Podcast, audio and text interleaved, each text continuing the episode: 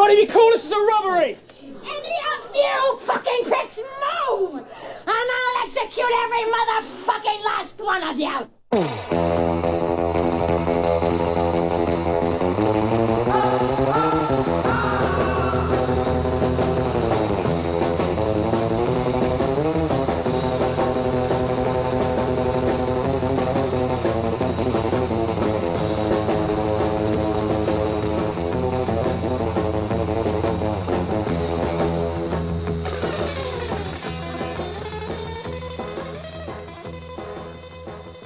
大家好，欢迎收听《偶然误差》。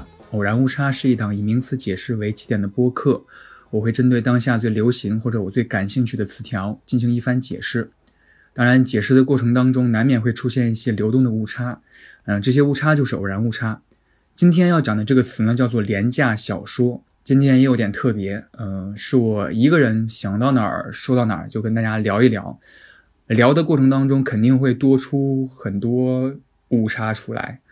嗯，我刚才准备录的时候，外边还恰好下起了小雪，感觉还氛围还挺挺合适的。首先还是要对这个词进行一个简单的解释哈。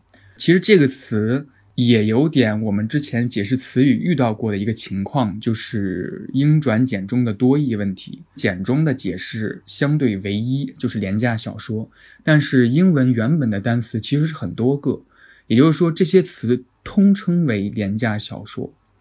啊，这些英文单词有 dime novel、penny dreadful，还有 shilling shocker。dime 是十分之一美元，也就是一角。dime novel 就是你一毛钱能买到的小说。欧陆词典对这个 dime novel 的解释，我觉得很有意思。它写的是故事动人但毫无文学价值的小说。penny 呢，就是一便士嘛，一英镑的百分之一。好几年前吧，我记得高中的时候有一个美剧叫做《低俗怪谈》。里边有一个我很喜欢的女演员，叫做伊娃·格林。十九世纪的英国，当时工业发展非常迅速，但在工业的大蒸汽阴霾笼罩下，啊，神秘主义、神秘学还有巫术、女巫这些仍然很盛行。里边会出现很多，比如说吸血鬼、Dracula、路西法啊、狼人等等这些元素。我记得 Eva Green 好像还被附身过。就按照现在的话说，这个剧应该算是缝合怪，就是什么元素都有啊。但是我认为啊，这个剧如果放到现在的话，很多人会看得很过瘾的剧啊。这个剧的英文的原名就叫做 Penny Dreadful 啊，Dreadful 就是惊悚的、令人害怕的啊。Shilling 呢，根据刚才那个逻辑，大家应该也猜到了，它是一个货币单位。Shocker 的字面意思就是吓一跳嘛。其实这个说法。很像我小学的时候读到的一套小说，不是《冒险小虎队》，《冒险小虎队》是小学更早一点，就是中年级的时候或者是低年级的时候会读的，啊，呃，少年冒险故事嘛。然后他确实也会遇到一些呃怪力乱神、一些超自然现象，但是之后都会用比较科学的方式解释它。我说的这个这套小说名字叫做《鸡皮疙瘩》。嗯，我先说我小时候胆子特别小，我小时候看那个。啊，叫什么来着？少年黄飞鸿那个电视剧，好像就是郝蕾第一次演电视剧，就是演的那个十三姨。我记得我当时看这个电视剧的时候，看到有人打架，我都会躲在沙发背后，以至于现在有时候大学的时候放假回家，想跟我爸妈一起看一个什么电影，然后我说，哎，这个好像不错，这个好像很刺激，我妈都会说，你怎么现在敢看这种片子？你小时候可不是这样。OK，话说回来啊。鸡皮疙瘩就像它的名字一样，然后它的封面也是那种美式复古的，然后色彩对比度很高。呃，鸡皮疙瘩的作者系列的作者叫 R.L. 斯坦，是出生于上世纪五十年代的。他成人之后，在一本儿童幽默杂志做编辑，开始写儿童故事之后，他慢慢的，毕竟每个作家都有自己的兴趣风格嘛。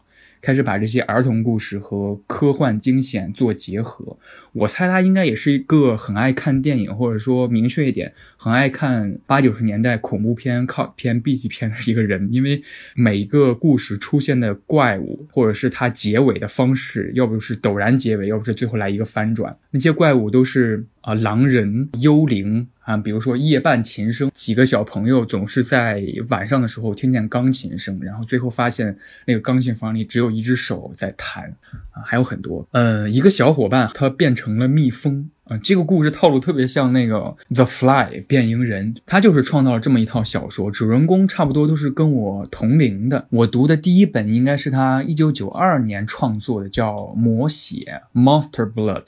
之后被我们的我国的出版社接力出版社引进了。鸡皮疙瘩这个系列特别火，我记得他好像当时创造了很多记录，甚至包括吉尼斯记录。所以当然这种故事非常适合改编成剧集。所以我后来我记得我翻出来过这个老的美剧，也叫鸡皮疙瘩。它每一集的开头都是一个穿着黑色风衣，然后戴着黑色帽子一个男的。啊，拿着一个刻有 R.L. 斯坦的公文包，然后走着走着，突然那个公文包就裂开了，啊，飞出了很多纸页，然后这些纸就啊跟随着镜头飞到了世界各地，然后一个声音说：“Viewer beware, you are in for a scare。”观看者注意了，你现在正步入恐怖当中。Will beware, you're in for a scare。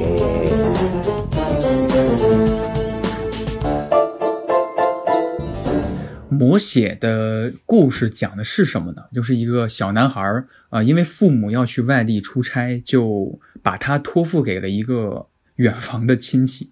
很熟悉的套路啊，就是一个神秘的姑妈或者姨妈家。这个姨妈呢，就一身黑，哥特妆容，呃，神神叨叨的。而且这个老宅子也是那种蜘蛛网密布，有很多个房间，但是你都不知道在干嘛，也空着。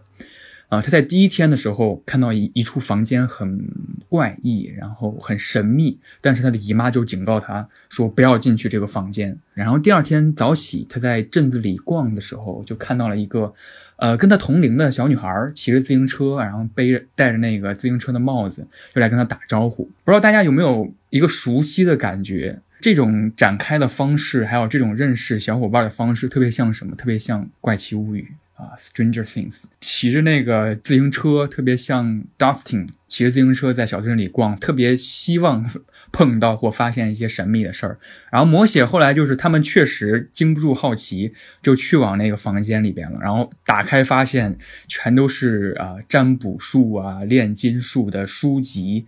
然后在一个柜子发现一个玻璃瓶，上面写着 Monster Blood，就是好奇心害死猫嘛，把那个盖子打开了。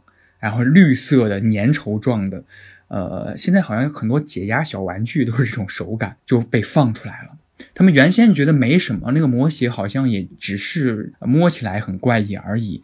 过了这一晚，呃，那个小女孩突然很急迫来找他说：“你得看看发生了什么。”然后他给他看的自行车后座，可能就是昨天晚上他们玩魔鞋的时候不小心带到了。呃，小女孩的身上，然后带到了自行车上，然后自行车后座开始一直缓慢的涌现绿色的粘稠状的魔血。总之，这个故事慢慢就是以这样神秘，然后很怪异的方式展开。鸡皮疙瘩最经典的一个系列吧，写了好几集，就是木偶惊魂系列啊。我记得第一集的木偶惊魂，它出场的怪物叫做。木偶伍德先生，Mr. Wood 嘛，木头先生。大家如果看过《死寂》的话，应该知道我在说什么。就是那一集的封面，眼睛睁得特别大，然后就直勾勾的看着你，呃，然后那个灯光从他左边这边打过来，一半明一半暗，然后张着那个嘴巴像胡桃夹子一样，呃，是一个木头块耷拉下来，然后他脸那个苹果肌特别突出，也讲的是他的呃一个木偶活过来了。啊，这些恐怖故事虽然都有怪物，呃，但是 R.L. 斯坦他非常精明的一点，他仍然的受众群是儿童，所以他明确会说，他不会在小说里边写性、毒品、家暴、离婚，那是一个蛮美妙的体验，能在小的时候又菜又爱看的时候看到这么多精彩的怪物的故事，这给我打开了一种兴趣的大门吧。呃，话说回来。还是没有解释为什么要说廉价小说这个词。其实我想说这个词由来已久，呃，也是我去年年底的时候看陀螺的《好奇柜》，就是那个吉尔摩陀螺的《奇思妙想》这个美剧，以及到今年一月份的月初，我看到上海美术制片厂联合出品的。中国奇谭》这个动画，我相信很多人都开始看了哈。包括去年陈可辛说他今后的创作重心是迷你剧集，他要创作很多个亚裔的故事。包括在之前的《爱死机》系列，一个大的消费短小精悍故事，或者这种方式的时代的高潮已经到来了。所以我就想，不如往回走一走，往它的源头去看一看，这些故事有没有一个发展的起点啊？这个起点是什么样子？总说啊，历史是往复的嘛。啊，这个时代我们的快消品是这样，那上一个时代、上上一个时代呢？我觉得这是很有意思的。我们对短故事的热情，我觉得都是一致的，是非常原始的。所以我今天就想跟大家好好聊一聊廉价小说，以及我的一些对故事的趣味是什么样子的。啊，刚才聊到了 Dive Novels 一毛钱故事，其实这里有一个明比较明确的时间点，就是一八六零年，美国啊有一本杂志叫做 Beatles Dive Novels，彼得尔的廉价小说，大家可以去搜一下它的图片。其实它的这个样子，简单来说就是纯色的小册子。小的时候吧，会在街上收到那种。纯色的传单，就是那种感觉，看起来非常廉价。所以当时 Dive Novels 就有把它相对于精装书这种叫法啊，大家喜欢把 Dive Novel 叫成平装书。然后它的尺寸差不多就是四乘六英寸，宽差不多有十多厘米，然后长是十六多厘米，大约一百多页。这个尺寸和比例，大家想到了什么呢？反正我想到的是故事会。每册大约有三万到五万的销量，我搜到的记录是说它最高销量能达三十万册，这个是非常惊人的。就是即使你放到现在，销量三十万册，名列畅销书榜单的一位了。呃，为什么呢？其实就是故事，边疆西部的故事。再具体一点，就是白人和美洲原住民在边境发生冲突的故事，或者是这些白人在发生冲突的时候。爱上了部落里边哪个酋长的女儿，这些浪漫故事，其中有一册好像卖了特别多万册，呃，名字就叫做啊 White Hunter，还有什么什么姑娘，呃，因为在十九世纪初的时候，工业革命来到了美国，北方迅速发展，在西部成立了很多新州，这种讲西部边疆的故事的，以及。扩展延伸出来的，比如说牛仔的英雄形象，其实都是当时民众躲进的一个类似精神家园的那种感觉。工业革命到来之后，你从农业社会要快速的进入到商业和金融社会，啊，这是一个非常大的转变。每天的生活压力非常大，就幻想一个比较大片的领土啊，需要自己去探索，需要自己去冒险。对于我来说啊，我的感觉特别像二十世纪六十年代的香港。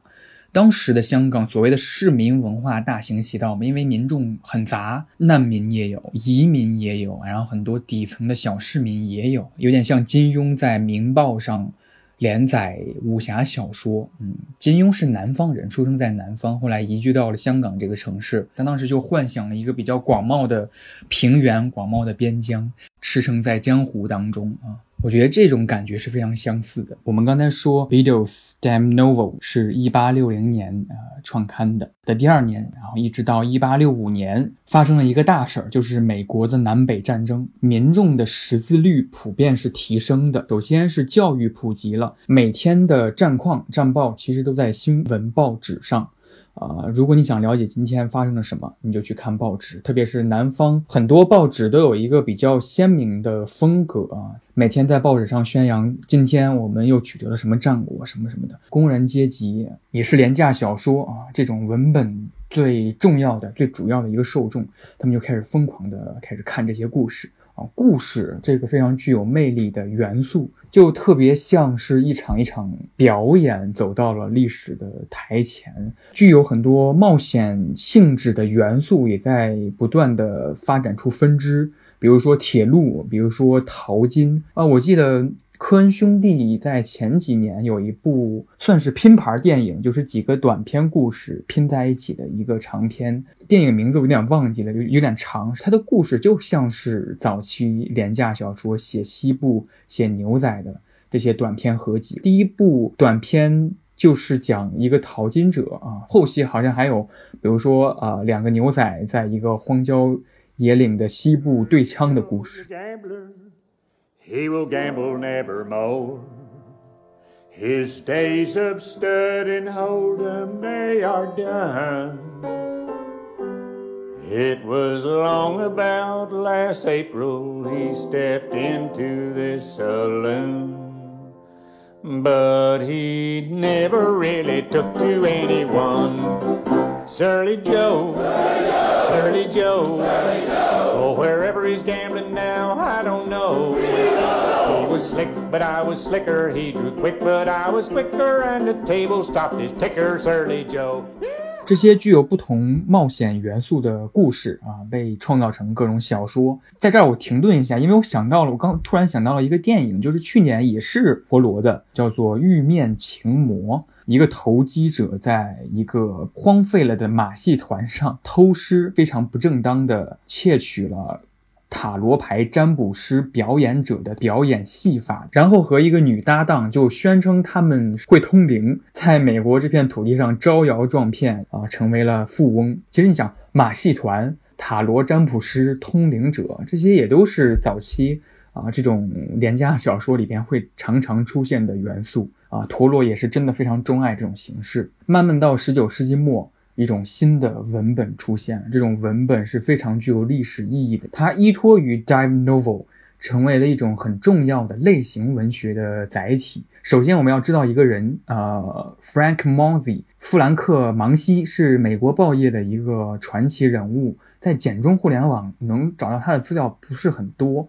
啊，只是说他创立了叫《芒西》的这个周刊，就这个周刊里面有新闻、有评论、有散文，也有一些照片呀、摄影作品，赚了蛮多钱，买入了很多报纸。在一八九六年的时候，他因为这种比较严肃的周刊没人看了，他不得不将自己的这种杂志改版，就是用未加工的木浆纸来作为这个杂志的原材料。而且它还缩小了杂志的厚度跟尺寸，就好像我们之前提的廉价小说那种尺寸，然后删掉了那些没人看的新闻评论，全部就是为了小说这个形式服务。第一本纸浆杂志诞生，Pop Magazine，把那个 Magazine 换成小说，是一个影史上很经典的一个电影，就是昆汀的低俗小说。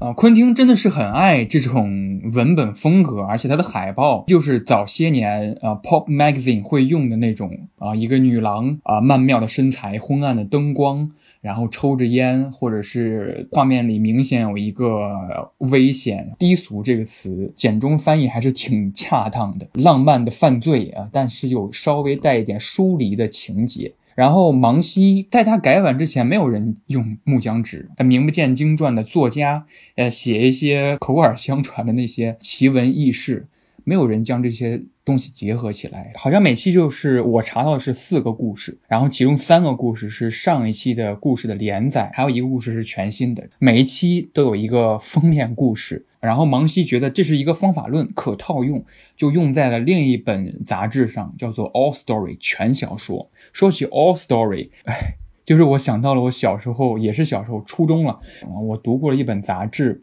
男生应该没怎么读过，叫做《新蕾 Story 一百》。然后封面也是采风，讲的都是言情的故事，所以在女生群体里边比较受欢迎。但是我当时是一个见字儿就会读的的时代。总之，我想到了这个故事。OK，All Story 为什么要提这本杂志呢？它出场了几个固定且后来成为文化 icon 的角色啊，比如说一九一二年。人猿泰山这个角色第一次出现在全小说这个杂志的封面，然后一九一九年，佐罗这个角色也出现在了 All Story 这个杂志上面。因为我记得小时候，呃，我看小神龙俱乐部的时候，当时就播那个人猿泰山那个动画，应该也是迪士尼出品的那个动画。有一集我记得特别深刻，就是泰山第一次被邀请城市里来，第一次进入到了电影院。他看的电影恰好也是火车进站，看到火车驶来的时候震撼不已，然后突然就像疯了似的跳上一旁，还把女主角搂在怀里保护着，说啊这是什么东西？一个钢铁的巨兽。当时大家都笑作一团。我记得好像那种笑不是嘲笑，而是一种很单纯的。人猿泰山是丛林社会一个象征单纯的隐喻嘛，它有动物性的善良。我觉得更像是。故事这回事儿被现代人类发现的一个比喻，反主流的气息也促成了很多拥有相同写作趣味的那些作家，给他们很大的创作舞台，渐渐地划分出了主要的流派，比之前更科学，比如说科幻。比如说冒险啊、侦探、恐怖。一九一五年，第一本专门刊登犯罪小说的纸浆杂志诞生了，《Detective Story Magazine》侦探故事杂志。许多知名的推理小说作家都在这个杂志上发表过文章，比如说阿婆啊，比如说雷蒙德·钱德勒。我记得好像阿婆在在哪儿也说过这么一句话，他说：“美国人发明了纸浆杂志，我们就是英国人。”得以带去我们的哲学。然后，一九二零年过了五年，有一本杂志《Black Mask》黑面具杂志上开始出现了一些常规的人物，比如说雷蒙德·钱德勒所塑造的马洛。呃，我在之前有一集就是讲新蝙蝠侠电影刚上映的时候，我聊过黑色电影和早期这种杂志上连载的侦探小说之间的美学关系，就是因为。二十世纪二十年代啊，纸浆杂志上开始连载侦探小说，然后出现了侦探小说狂热，开始出现了相关的电影，就是黑色电影，开始诞生出了各种不一样的角色，比如说侦探、卧底、呃飞行员，他们被统称为另外一个名词，叫做 Hero Pops，英雄纸浆，是超英漫画的雏形啊。蝙蝠侠的创作者 Bill Finger 在。很多场合都说，蝙蝠侠的创作灵感确实来源于这些三十年代的呃纸浆人物。蝙蝠侠第一次出现的漫画就叫做 Detective Comics 嘛，DC 的缩写嘛。到这里，我不得不提一个我非常钟爱的一个风格。一九二三年啊，一本杂志创刊了，叫做 Weird Tales 瑰丽幻谈啊。一个非常喜欢读爱伦坡的一个出版人叫做汉娜伯格，他觉得。纸浆杂志现在风头正劲，我也想投入这个事业。这个杂志只服务于一个特殊的类别，就是恐怖。这本杂志的出现，发掘了一个作家洛夫克拉夫特。最开始是给报纸写专栏和新闻评论的，他从来没有写过小说。在二三年的时候，他的朋友就劝他说：“你不如写一写试试。”他就把自己写了七篇，好像小说全部发给了啊这本杂志。洛夫克拉夫特写的小说被很多人觉得，就是给他旁边好友看，或者给另外的编辑看，他们都认为应该再在大滚嗯这个小说里边再加一个，比如说地震啊，再加一些怪物登场啊，你要描写怪物特别细致啊。说到这儿，我不妨读一段大滚，感受一下所谓的大滚，它是比我们人类。早很多很多年就生活在地球上的一个古老的种族。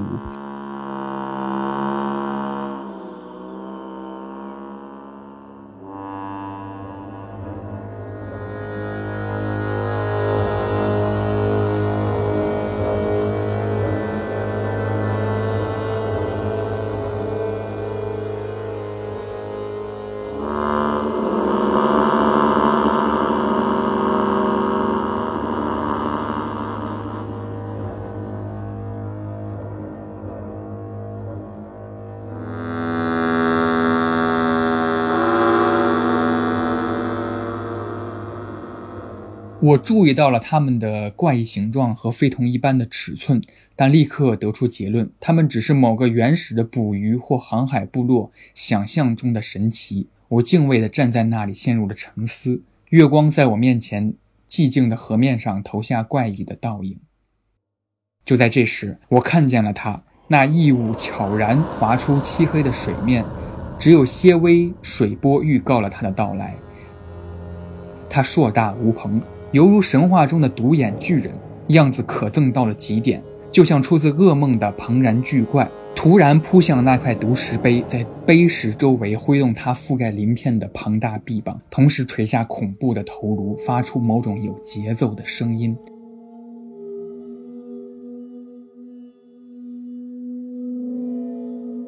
我认为我当时就发疯了。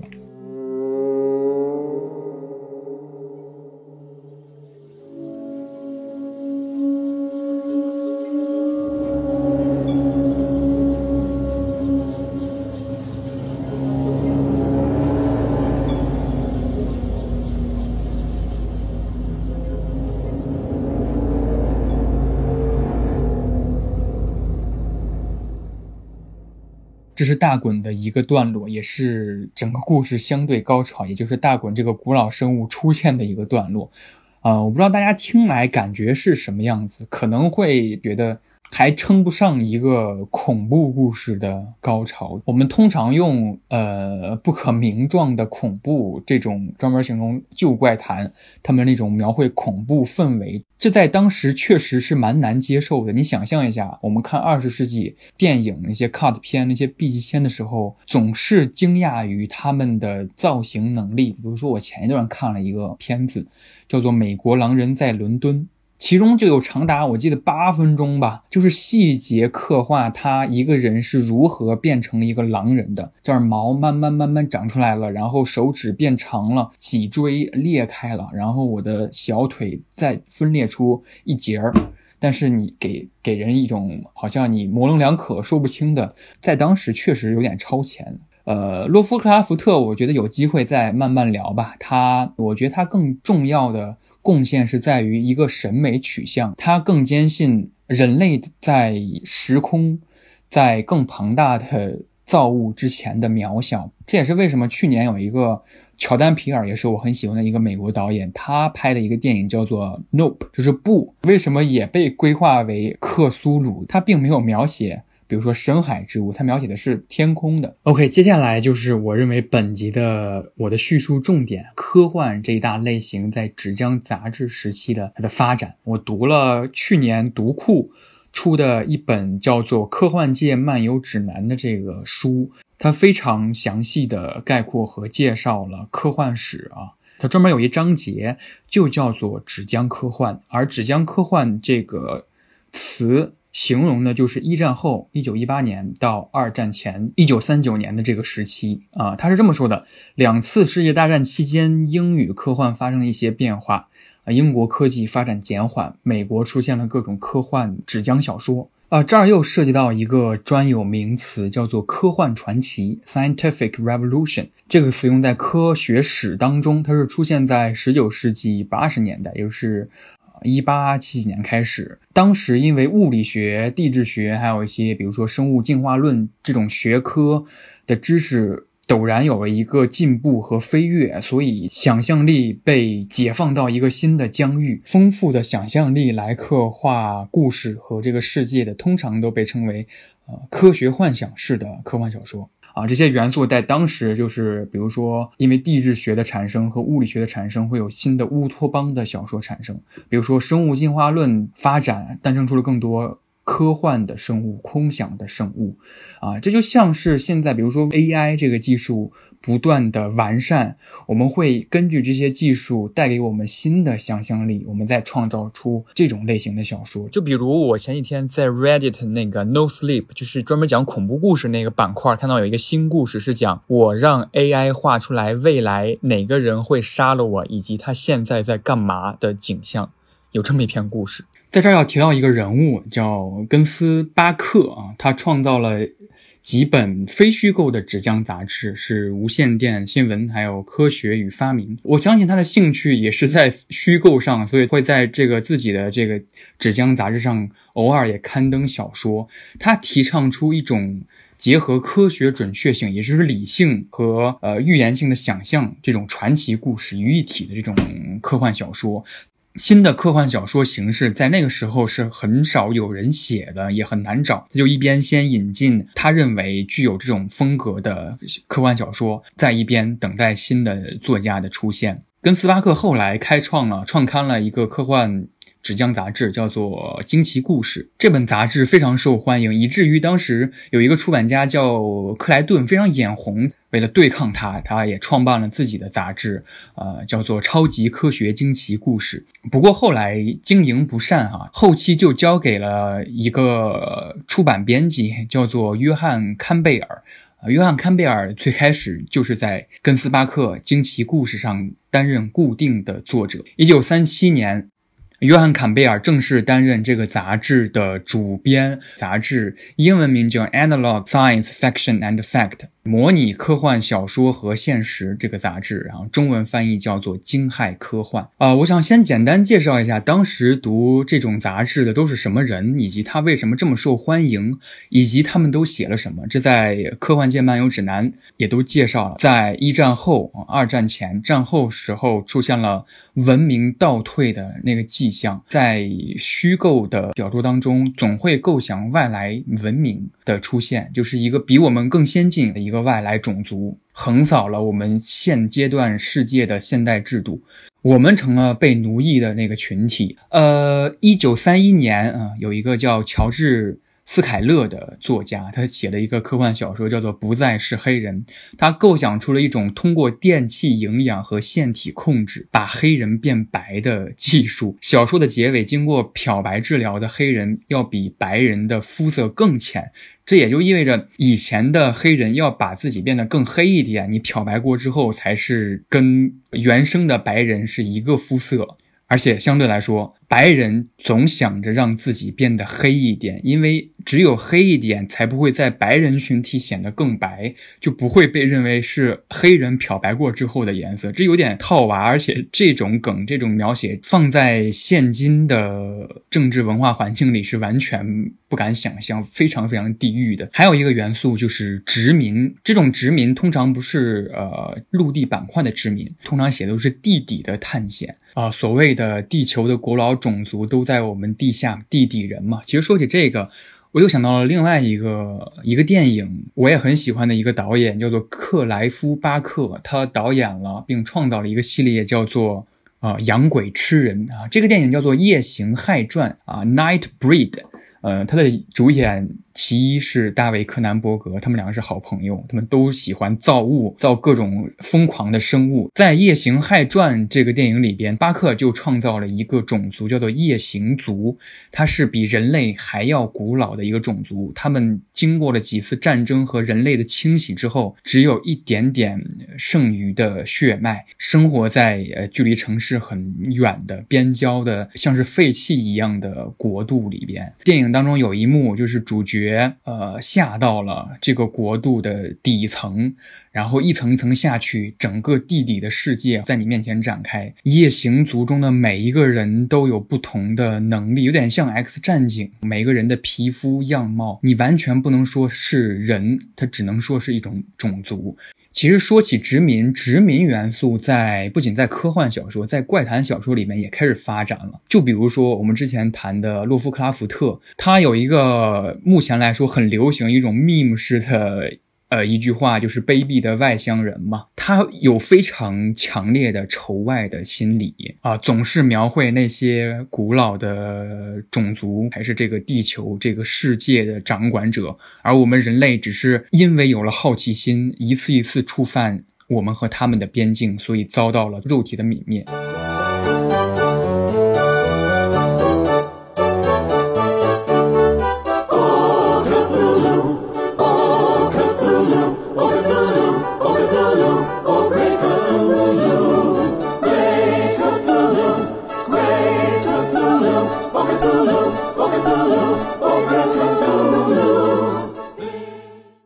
当然，这种文风，包括怪谈也好，包括这种恐怖科幻也好，在当时一些传统的科幻作家和读者看来啊，他们认为这是一种故弄玄虚的亚文学。这个评论让我想到了，就前些年吧，演列科批评村上春树，说是一种苦咖啡文学。如果他能得诺奖，就是对那些伟大的纯文学作家啊非常不公平的。嗯，还有就是我补充一点，为什么说为什么要沿用？廉价纸张、廉价木浆纸这种形式，战争的消耗对于资金和物资来说都是天文数字啊。那纸张其实就是被管制的其中一种物资，因为纸张的用途之一就是宣传战事嘛。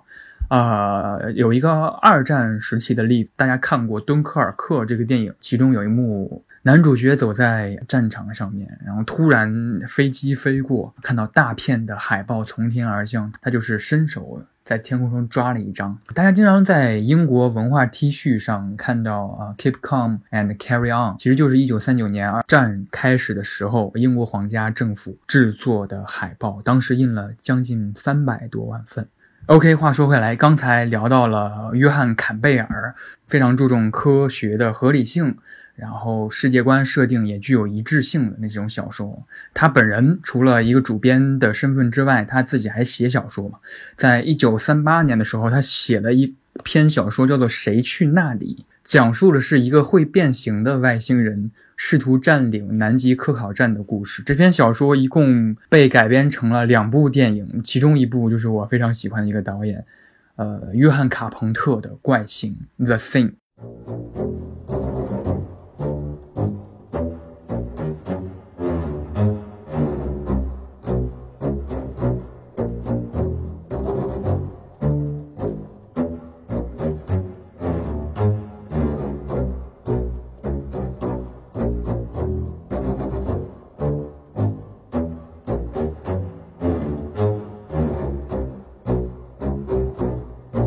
为什么主要聊惊骇科幻呢？因为这个时期，约翰·坎贝尔通过他强大的推动力和对小说。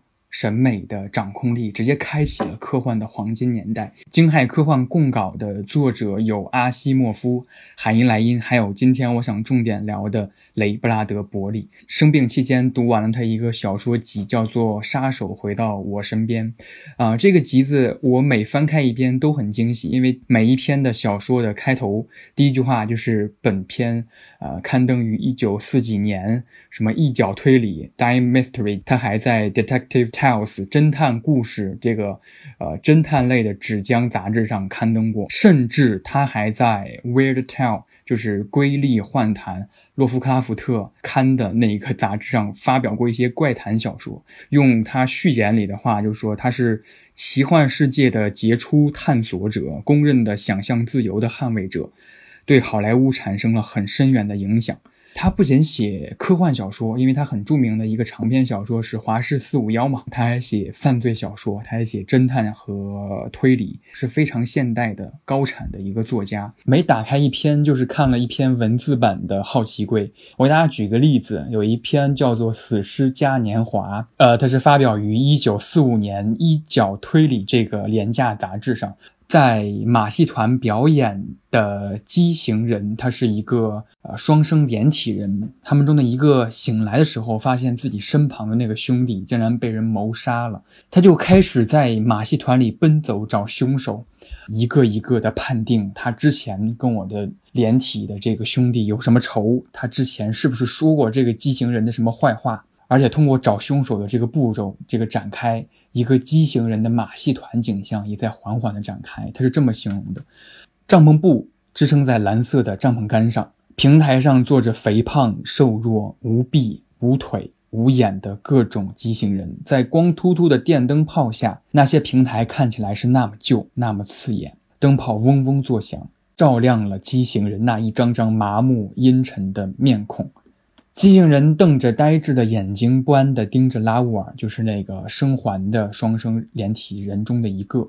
他们的目光迅速投向他的身后，寻找着另一个，却一无所获。这些人有胖夫人啊，有独眼龙，有纹身人，还有没有胳膊的金发女人等等。这幅画卷慢慢展开，这种奇丽的景象，特别是像看一个很 cut、很 B 级的恐怖片，有点像美恐，是不是？那个畸形秀那季啊。除了这种推理小说，还有同名的，就是《杀手回到我身边》书名的同名短篇小说，也是一种科幻性质的。大家从题目应该听出来了，是一种 loop 循环的。啊，这个故事我觉得虽然没有描写具体的年份，但是我总感觉有一种银翼杀手的那种那种临场感。一个杀手，呃，他经历了死亡，但是又重新回到了故事的开头。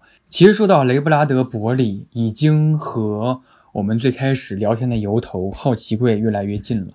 我当时看陀螺的好奇柜的时候，有一个设定。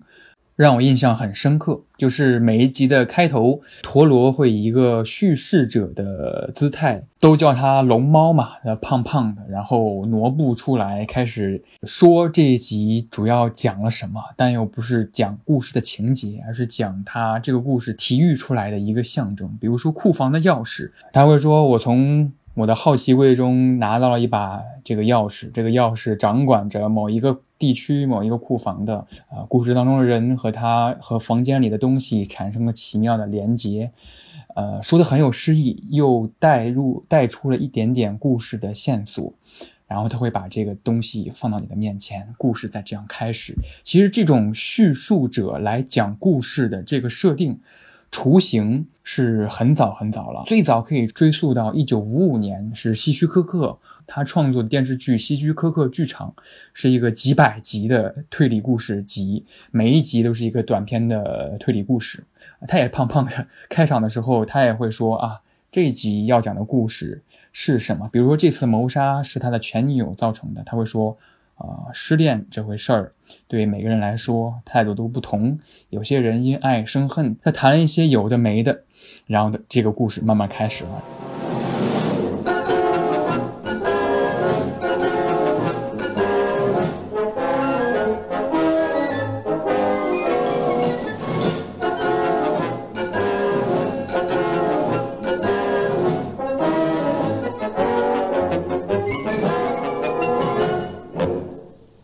Evening. Have you ever had a premonition, a feeling that something dreadful was about to happen? I mention that obviously because tonight's play is about a young man named Kim Stanger, about his strange homecoming, and of the mystery he found when he arrived. Follow him, if you will, as he attempts to unravel this mystery. 这有点像后来日本在九几年的时候有一个我很喜欢看的推理电视剧，叫做古田任三郎。嗯，他在开头也会说说一些跟案件相关，但是又不会透露你什么信息的，有点装叉的开场白，因为他很帅嘛，很绅士。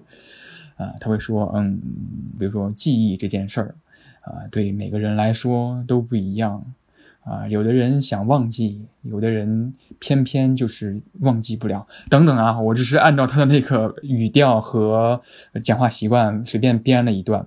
总之，叙述者来讲故事，然后开始故事，这个设定最早是一九五五年，但是我想说的其实是一九五九年的一个剧，叫做《阴阳魔界》（The Twilight Zone）。啊，这个剧太厉害了啊！我刚才讲的希区柯克还只是推理故事。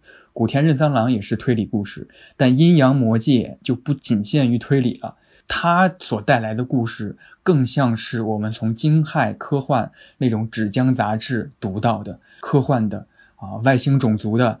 每一集开始有一个旁白，还有一个声音缓入，他说：“第五维空间啊，超乎人类的认知。”其如宇宙之辽阔，亦如时间之永恒，介于光与影之间，介于科幻与迷信之间，介于人心恐惧与认知之间。这里是奇妙异想的地带，我们称其为 The Twilight Zone（ 阴阳魔界）。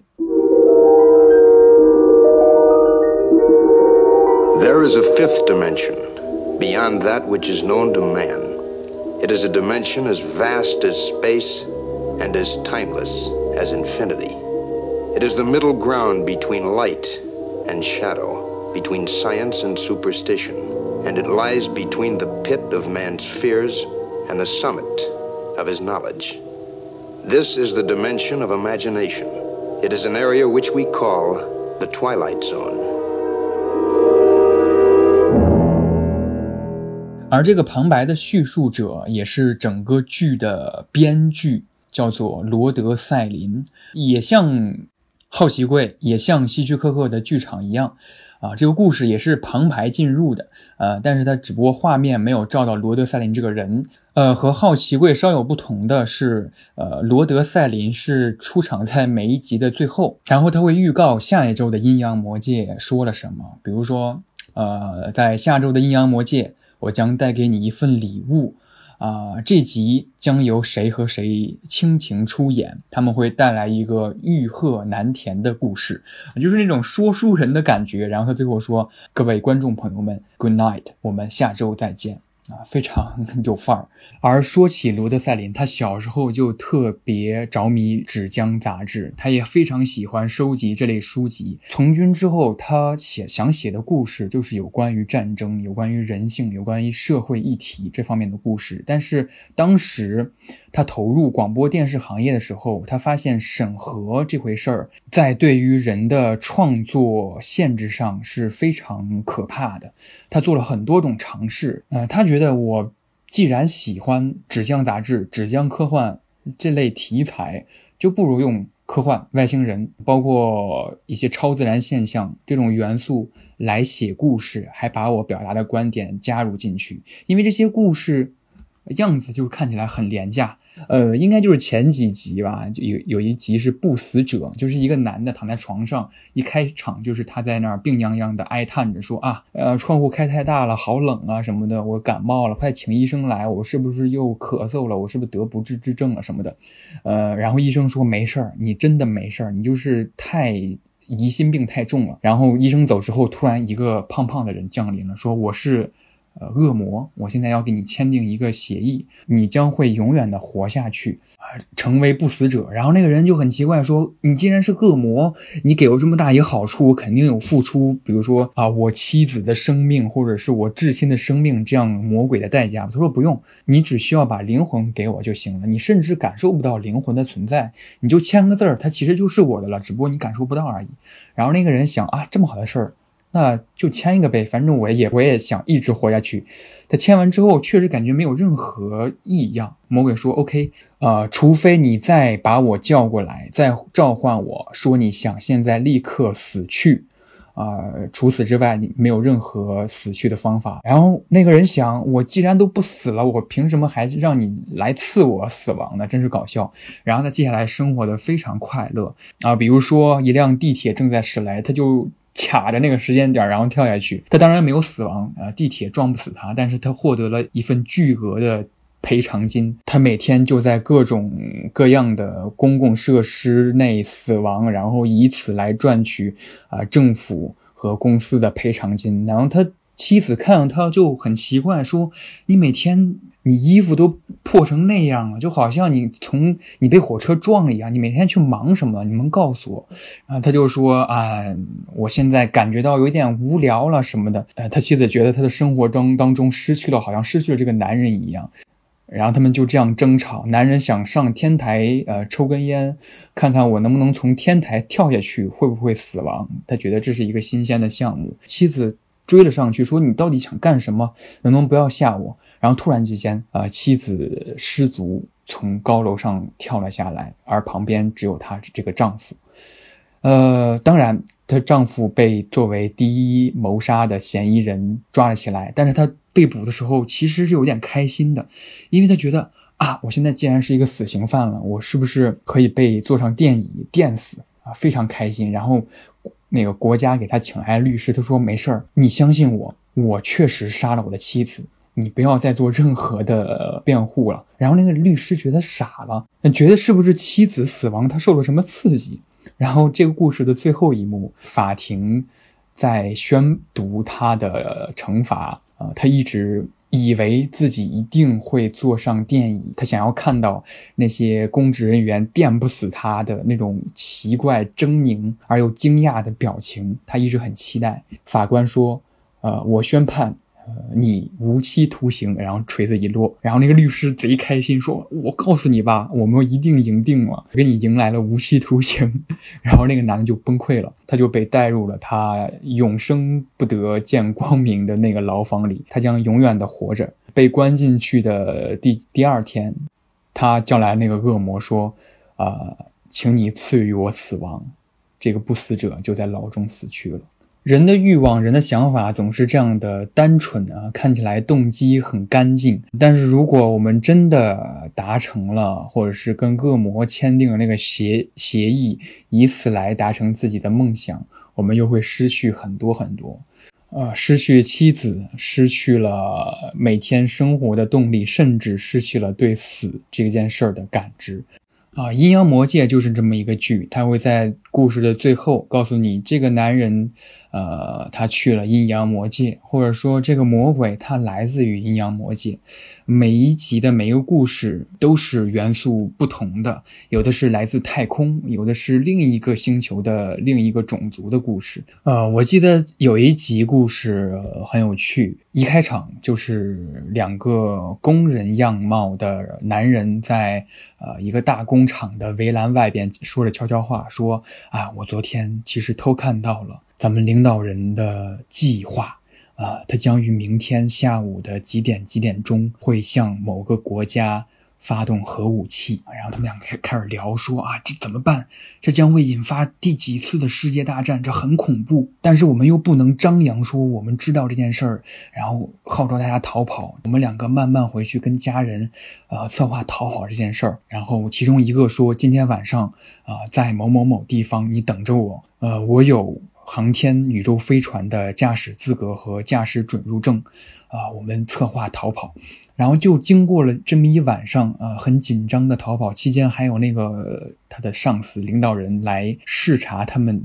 是不是发现了什么？感觉到什么异样？整个故事跌宕起伏，很紧张。然后到最后，他们终于和自己的妻子还有孩子坐上了那个宇宙飞船，在大灾难来临之前，呃，逃跑了。就在宇宙飞船进入外太空的时候，呃，整个航线慢慢的平稳。然后一个人问另一个人说：“我们下一站，呃，去哪个星球？”然后那个人说：“我已经找好了这个星球，这个星球上的文明跟我们的文明发展是相近的，有很宜居的气候。虽然科技发展相同，但是我们还是对他们的种族不太了解。看起来是一个挺文明、不会发动战争的种族。”另一个同伴说：“哇，那真的是不错。这个星球叫什么？”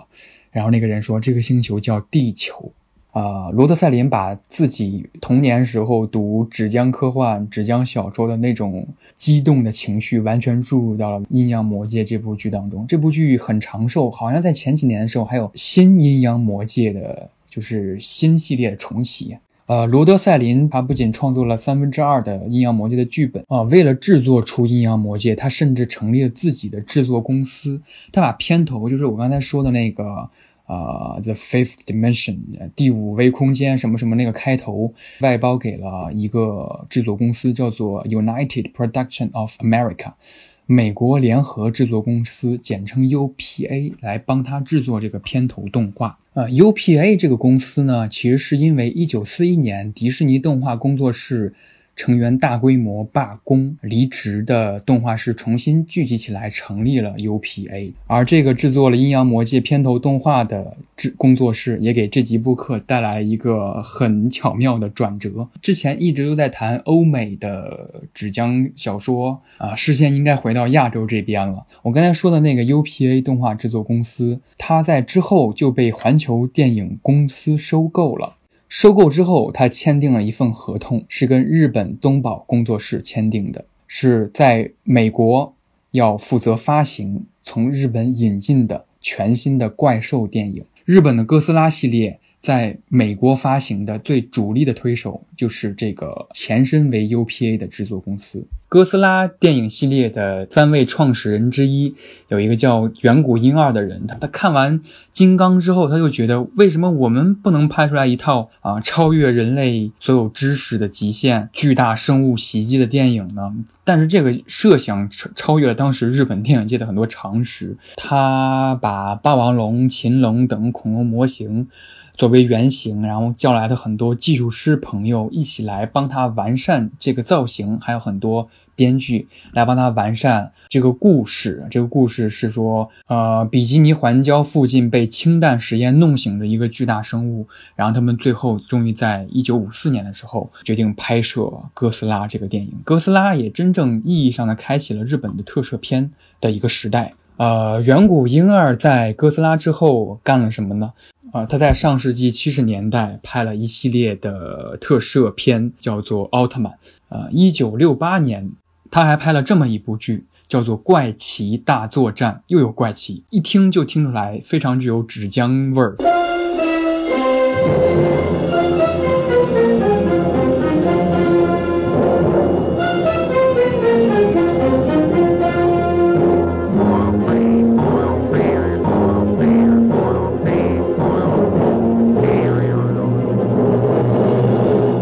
怪奇大作战》主要讲的是，呃，城市当中有一个叫 S2I 的科学搜查研究所。啊，S.R.I 的使命是使用卓越的科学力量和见微知著的推理能力，解开一系列复杂而怪异的犯罪谜团。你其实可以想象，是一个没有怪兽、没有奥特曼那种巨大化的角色啊，处理的都是那种怪异的、灵异的事件啊。第一集叫穿墙男子，第二集叫食人毒蛾。呃，蛾是飞蛾的蛾，然后还有骇白容颜、恐怖电话，呃，就像我们刚才说的低俗、怪异、灵异的这些小说被搬上荧幕之后，都有了一个叙述者视角的变化。比如说希区柯克，比如说罗德赛林。对我来说，《怪奇大作战》的叙述者就变成了一群人，科学搜查研究所，他们穿梭在城市的黑夜和白天当中，去找寻那些穿墙的幽灵。呃，第四集恐怖电话给我留下很深的印象。我查一下资料，他的那集的导演恰巧是石香寺昭雄，也就是初代奥特曼的导演。他先后制作了赛文奥特曼、迪迦奥特曼、戴拿和麦克斯等等。呃，这一集讲的故事也很特别。在城市当中，突然有人接起来一个陌生的电话，然后这个电话跟他说了几句之后，这个人突然浑身发出了蓝火，就这样活活的烧死。有一个就会有第二个，好多人被这个神秘的电话打了一通，然后浑身着蓝火烧死之后，S.R.I 开始介入，开始慢慢调查这件事的原委。其实说起日本的民俗或者说怪谈文化，百物语这个形式是一个非常值得聊一聊的传统。啊，百物语是日本民间的一个玩法，多半发生在夏天的夜晚。怎么玩的呢？就是几个人围坐在一起，然后点一百根蜡烛，开始轮流讲鬼故事。每说完一个鬼故事，那个人就吹掉一根蜡烛。说到第一百个的时候，啊，随着第一百根蜡烛的熄灭，我们将会看到鬼魂。其实这个玩法主要就是我们说到第九十九个就结束。你可以说是像伙伴之间互相吓唬、互相练胆的一种玩法，啊，但是这种百物语它恰恰提供了一种叙事的逻辑，啊，我记得在很早的时候我看过梅图一雄的一个恐怖漫画，是一个短片，他就借用了百物语的这个形式，几个少女晚上聚集在一起说，哎，你有没有听过那个故事？就是百物语，说一百个鬼故事就能召唤出鬼魂，然后他们。也是又怕又想玩儿，不如说我们试一试吧。然后聚集在一起，然后就开始按照游戏规则一个一个讲故事。讲到第九十八个的时候，大家其实都有点害怕。然后第九十九个的时候，已经没有什么虚构的听来的故事所可说了。呃，可能大家都开始编了。第九十九个少女说：“啊，我前几天在路上看到了我们的什么什么同学，啊，他一言不发，不跟我打招呼。我看到他的。”他的面容，他在用头发遮着，然后身体的皮肤好像也不是人类的皮肤，很像是一种蛇的皮肤。慢慢的，他也不来学校了啊，就是我们认识的那个谁谁谁，啊，很像是编的。但是大家都气氛到了嘛，就开始说各种这样的故事。然后第九十九个故事差不多就在这儿结束了，每个人都心惊胆战，说啊，我们今天就到此结束吧。啊，然后就在这个时候，刚才说完第九十九个故事的下一位叙述者，他慢慢抬起头来，他说：“你说的那个人是不是我呀？”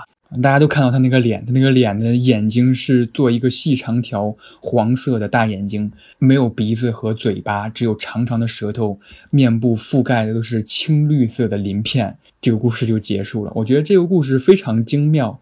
既然第一百个故事一定会召唤出鬼魂，那第一百个叙述者所说的故事，也许就是关于自己的。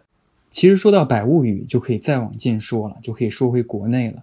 呃，我之前看过一个电影，叫做《怪谈协会》，是一九九六年的一个电影，是香港的。主角有袁咏仪、舒淇，还有黎姿，也是拼盘电影。每一个导演拍一个短片，一共三个短片串在一起。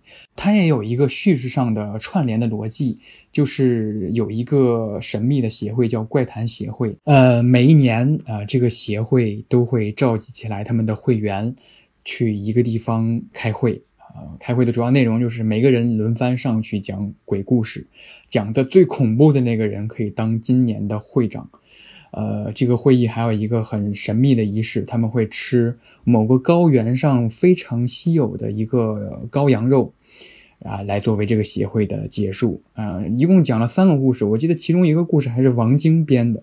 这些故事都是怪力乱神，都是神秘啊，有点恐怖的鬼故事啊。比如说，一个幽灵，他想长期居住在人间，他就找一个替身。找到这个替身之后，他会跟他做朋友，然后慢慢的会把自己的面容变成你的，再把你的身份和名字也都倒叙过来。被倒叙的那个人，他周边的人，比如说父母和她男朋友，都开始不认得他了。然后到最后，这个幽灵就找到替身，在这个人间。呃，生存下去了啊！这三个故事也是由三个怪谈协会的会员讲出来的。然后最后一个会员讲完，大家就说啊，某某人讲的鬼故事，找替身这个鬼故事最厉害，你来当新一任的会长，然后你来给大家分羔羊肉。跑到后厨才发现，原来羔羊肉是他们吃掉的上一任会长。呃，包括百物语，包括怪谈协会这种具有呃主观叙事的呃这个视角特点，就是我今天来跟大家讲一个鬼故事什么什么的，也包括好奇贵说，我今天给大家带来一个奇妙的故事是什么什么的。其实，在我国悠长的历史当中，这种叙事方式早就有端倪了。我觉得明清时期的冯梦龙的三言。警世恒言、御世明言，还有警世通言，这三言都是白话短篇小说集啊。特别是警世通言，它里边的故事更是不单单包括爱情，呃，人的命运，也包括很多奇事冤案，还有就是一些怪力乱神，比如说白娘子永镇雷峰塔，这个故事也是警世通言里边的。比如还有一个挺有意思的故事，叫做一哭鬼赖道人除怪。呃，讲的就是一个书生进京赶考没考上，呃，也没脸回乡，他就说在京城附近做了一个私塾先生。然后有一天就有一个做媒的王婆来找他说：“你也老大不小，给你介绍一个当官人的女儿。呃，这位小姐带个丫鬟，长得还漂亮，还通乐器，说有一床的乐器。还有一个朋友叫陈干娘，陈干娘是负责这位小姐，这位小姐姓李，叫李月娘。”哎呀，负责她的婚事，我一会儿带你来见见。后来他们三个人一合计说，呃，明天我带李月娘来去某个酒楼，你就这个书生，你就在外面偷看一眼。他就想嫁个有文化人，你看对眼了，咱们就说这门婚事。然后后来，呃，去了酒楼，书生从窗户偷看了一眼，非常满意。然后李月娘看了这个书生也很满意，然后这个婚事就成了。呃，结婚过了很多天啊，然后这个书生的一位好友。其实蛮嫉妒他的，看他结婚这么开心，这么幸福，就想刁难刁难他。就说有一天说我们去某某地喝酒吧，去的这个地方是一个坟地，他那个损友就拿出来酒跟他推杯换盏，然后刻意拖到很晚，就想吓唬吓唬他嘛。他也不觉得会发生什么事儿，然后没想到午夜时分，他们喝酒座位前面的一个石碑砰砰砰敲了三下，说：“哎，快开门啊，让我进来。”他们打眼一看。啊，就是书生的妻子这个李月娘，还有他的丫鬟，然后两个人吓得拔腿就跑。跑到城内的时候，发现怎么城内一片萧条，所有家家户户都是关着门的。啊，先去了其中一个说媒的陈大娘屋子里空无一人，旁问旁边的邻居说啊，陈大娘早就死了一年半了。又跑到了刚开始跟这个书生说媒的王婆这儿，然后王婆这个房间也是贴着封条。旁边邻居说：“啊，王婆死了得有两年了。”啊，正说这个话，两个人都吓得就是鸡皮疙瘩浑身起来。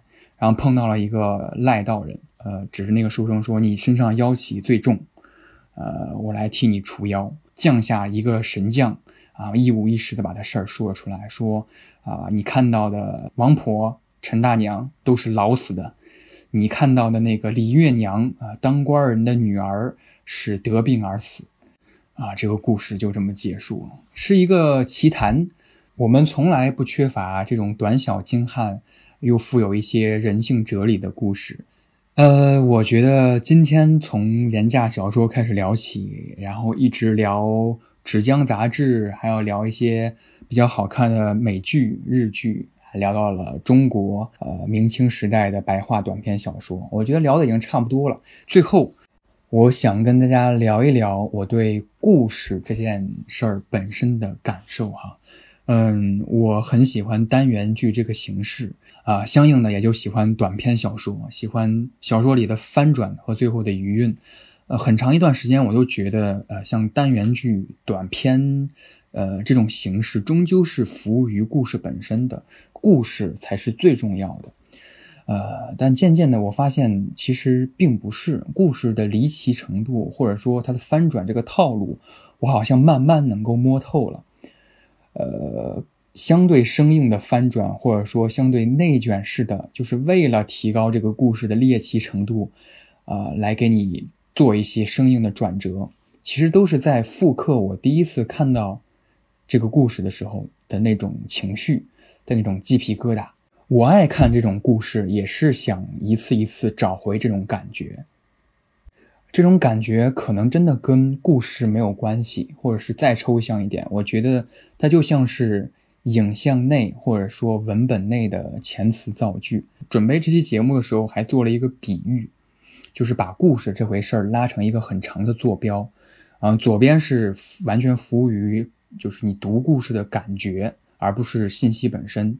而右边呢，则完全服务于故事本身，不会告诉你讲故事人他看到这个故事是什么感觉。我的喜好就落在这个坐标稍微偏左的地方。呃，我到现在已经看过很多很多个短篇小说、短篇故事和单元剧了，呃，很多很多故事也都遗忘了。准备这期节目的时候，想到哪儿还要手动再把原文或者是原来的电视剧片段再找出来再看一遍，才能想起来这个故事。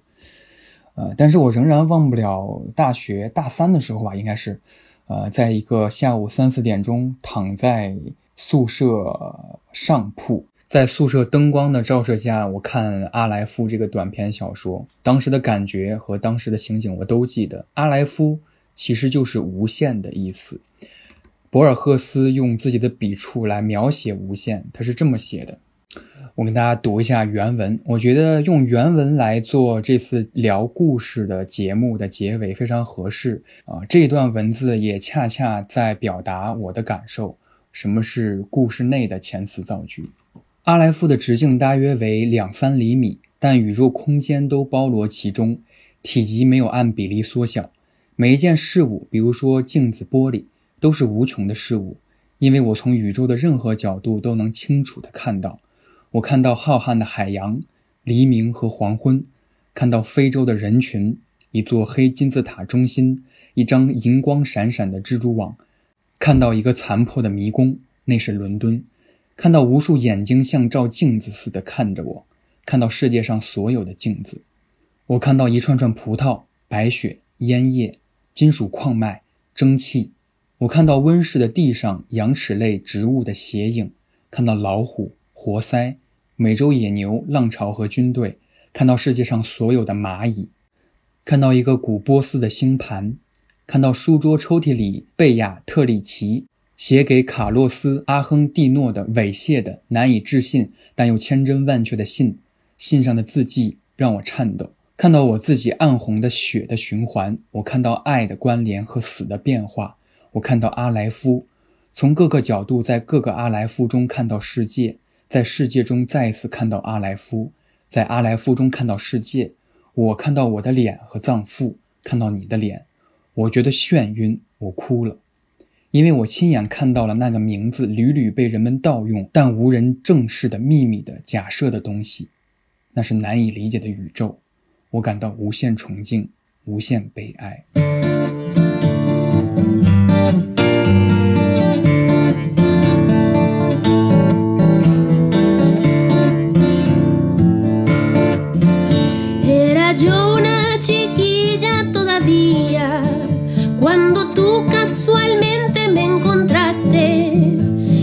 de tus artes de mundano. De mi honra el perfume te llevaste, lo que hiciste conmigo, lo que todos, lo que son como tú con las mujeres. Por lo tanto, no extrañes que yo ahora en tu cara te diga lo que eres.